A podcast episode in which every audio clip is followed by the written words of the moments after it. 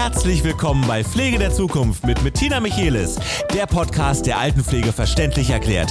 Hier sprechen Experten über Neuerungen, Trends und relevante Themen in der Altenpflege und geben wertvolle Tipps für Betroffene und Interessierte. Pflege der Zukunft ist der Podcast, wenn es um Altenpflege verständlich erklärt geht. Viel Spaß! In dieser Folge hören Sie einen Kommentar zu Presseberichten über die Situation in der Altenpflege in meiner Funktion als Geschäftsführerin des Seniorenzentrums Laubheim. Derzeit wird in den Medien wieder viel über die Pflege berichtet. Dabei fallen zwei Schlagzeilen ins Auge. Eine davon ist, 40 Prozent der Pflegepersonen wollen ihren Beruf verlassen. Corona verschärft den Personalmangel.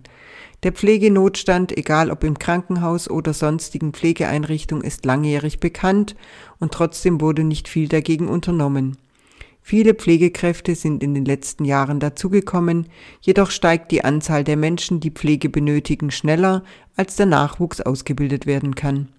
Dass bis ins Jahr 2030 500.000 Pflegekräfte fehlen, ist somit keine Zahl, die wirklich überrascht. Pflege ist ein hartes Brot für die Mitarbeitenden auch bei uns im Seniorenzentrum. Was tatsächlich die Arbeitszufriedenheit am meisten belastet ist, wenn der Dienstplan sich im Stundentakt ändert und zu wenig Personal vor Ort ist. Gerne möchte ich Ihnen einen kleinen Einblick in unsere Personalsituation geben. Wir haben bei uns aktuell eine Fachkraftquote von 55 Prozent, was über der gesetzlichen Vorgabe liegt. Zusätzlich gibt es bei uns 1,5 Vollkräfte, die als sogenannte Spanstellen eingestellt wurden. Neben der Pflegedienstleitung gibt es in unseren drei Wohnbereichen jeweils eine Vollkraft, die sich, freigestellt als Wohnbereichsleitung, um die Belange der Mitarbeitenden und Bewohnerinnen kümmert und den diensthabenden Schichtleitungen den Rücken frei hält. Daneben gibt es Mitarbeitende in der Betreuung und in der Hauswirtschaft. Unsere Solldienstpläne sind so, dank ausreichend planbaren Personals, so gestaltet, dass die Mitarbeitenden ihre freien Wochenenden planen können und die Nachtwachen nicht länger als sechs Nächte am Stück arbeiten müssen. Dazu kommt, dass wir für unterschiedliche Mitarbeitende angepasste Schichten, beispielsweise Mütterschichten definiert haben. Außerdem bezahlen wir nach Tarif der Diözese Rottenburg einschließlich aller machbaren Zulagen. Soweit so gut. Doch dann kommt der Alltag. Kolleginnen werden krank oder werden in Quarantäne geschickt, einem Bewohner geht es nicht gut und es bedarf hohem Aufwand, um seine Bedürfnisse zu stillen, oder jemand stürzt, weil er oder sie die Kräfte überschätzt hat. Zwei Hausärzte kommen gleichzeitig zur Visite, Angehörige suchen das Gespräch mit unseren Pflegekräften über das Wohlergehen ihrer Lieben. Und nicht zu vergessen, Testungen bei Mitarbeitenden, Bewohnerinnen und Gästen je nach Bedarf. Um den ausgefallenen Kollegen zu ersetzen, müssen wir jetzt entweder jemanden anrufen und bitten, dass er oder sie aus der freien Zeit kommt, oder wir arbeiten auf dem Wohnbereich mit reduziertem Personal. Bei vielen ungeplanten Vorfällen bleiben manchmal Dinge auf der Strecke, die dann im Nachgang abgearbeitet werden müssen, beispielsweise die Dokumentation. Diese muss auch erledigt werden, denn nicht dokumentiert heißt im Zweifelsfall nicht gemacht. So wird aus einem funktionierenden Dienstplan ganz schnell eine Überlastung für den Einzelnen. Gerne würden wir als Arbeitgeber versprechen, dass es bei uns kein Einspringen gibt, dafür jedes zweite Wochenende frei und arbeiten, wie es für den Mitarbeitenden passt. Doch ich glaube, diese Versprechungen werden ganz schnell von der Realität eingeholt. Was ich als Geschäftsführung meinen Mitarbeitenden aber verspreche, ist Folgendes.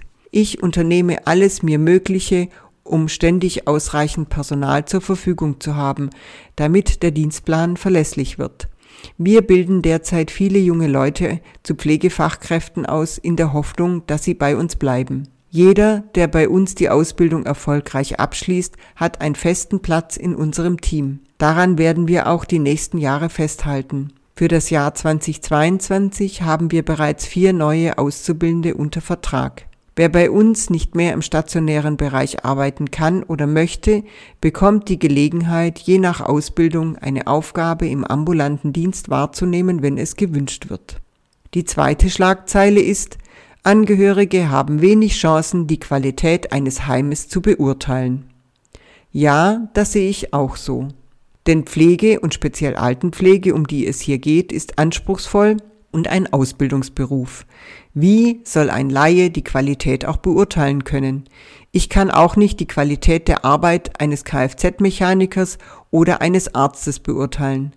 Die Qualitätsprüfungen sind wichtig und aus meiner Sicht unverzichtbar. Aber es sind auch immer Momentaufnahmen. Dazu kommt, dass sich ein Bewohner vielleicht unter Wohlfühlen etwas anderes vorstellt wie der Angehörige, der das Pflegeheim auswählen muss. Allein die Bereitstellung von Zahlen über den Personaleinsatz sagt nichts aus über die Qualität der Einrichtung, zumal sich diese Zahlen manches Mal im Wochentakt verändern. Eine Mitarbeiterin wird schwanger und fällt durch ein Beschäftigungsverbot aus, eine andere hat einen Unfall und ist lange Zeit nicht einsetzbar. Alles Unwägbarkeiten, die sich nicht in Zahlen fassen lassen. Ich empfehle jedem, der einen Platz für sich oder einen Angehörigen sucht, Schauen Sie sich die Einrichtung an und überlegen Sie, was Ihnen oder dem Betroffenen wichtig ist. Dann gelingt es auch, dass der Heimplatz ein Zuhause werden kann. Das ist es, was wir für unsere Bewohnerinnen im stationären Bereich erreichen möchten, und daran arbeiten meine Mitarbeitenden und ich jeden Tag. Das war ein Kommentar von Bettina Michelis. Das war ein Podcast aus der Reihe Pflege der Zukunft, Altenpflege verständlich erklärt mit mir, Bettina Michelis. Sie haben Fragen, Wünsche, Anregungen oder wollen Themen vorschlagen oder mit mir besprechen? Kommen Sie mit mir ins Gespräch. Sie erreichen mich über Facebook und Instagram sowie über meine Webseite pflege-der-zukunft.com.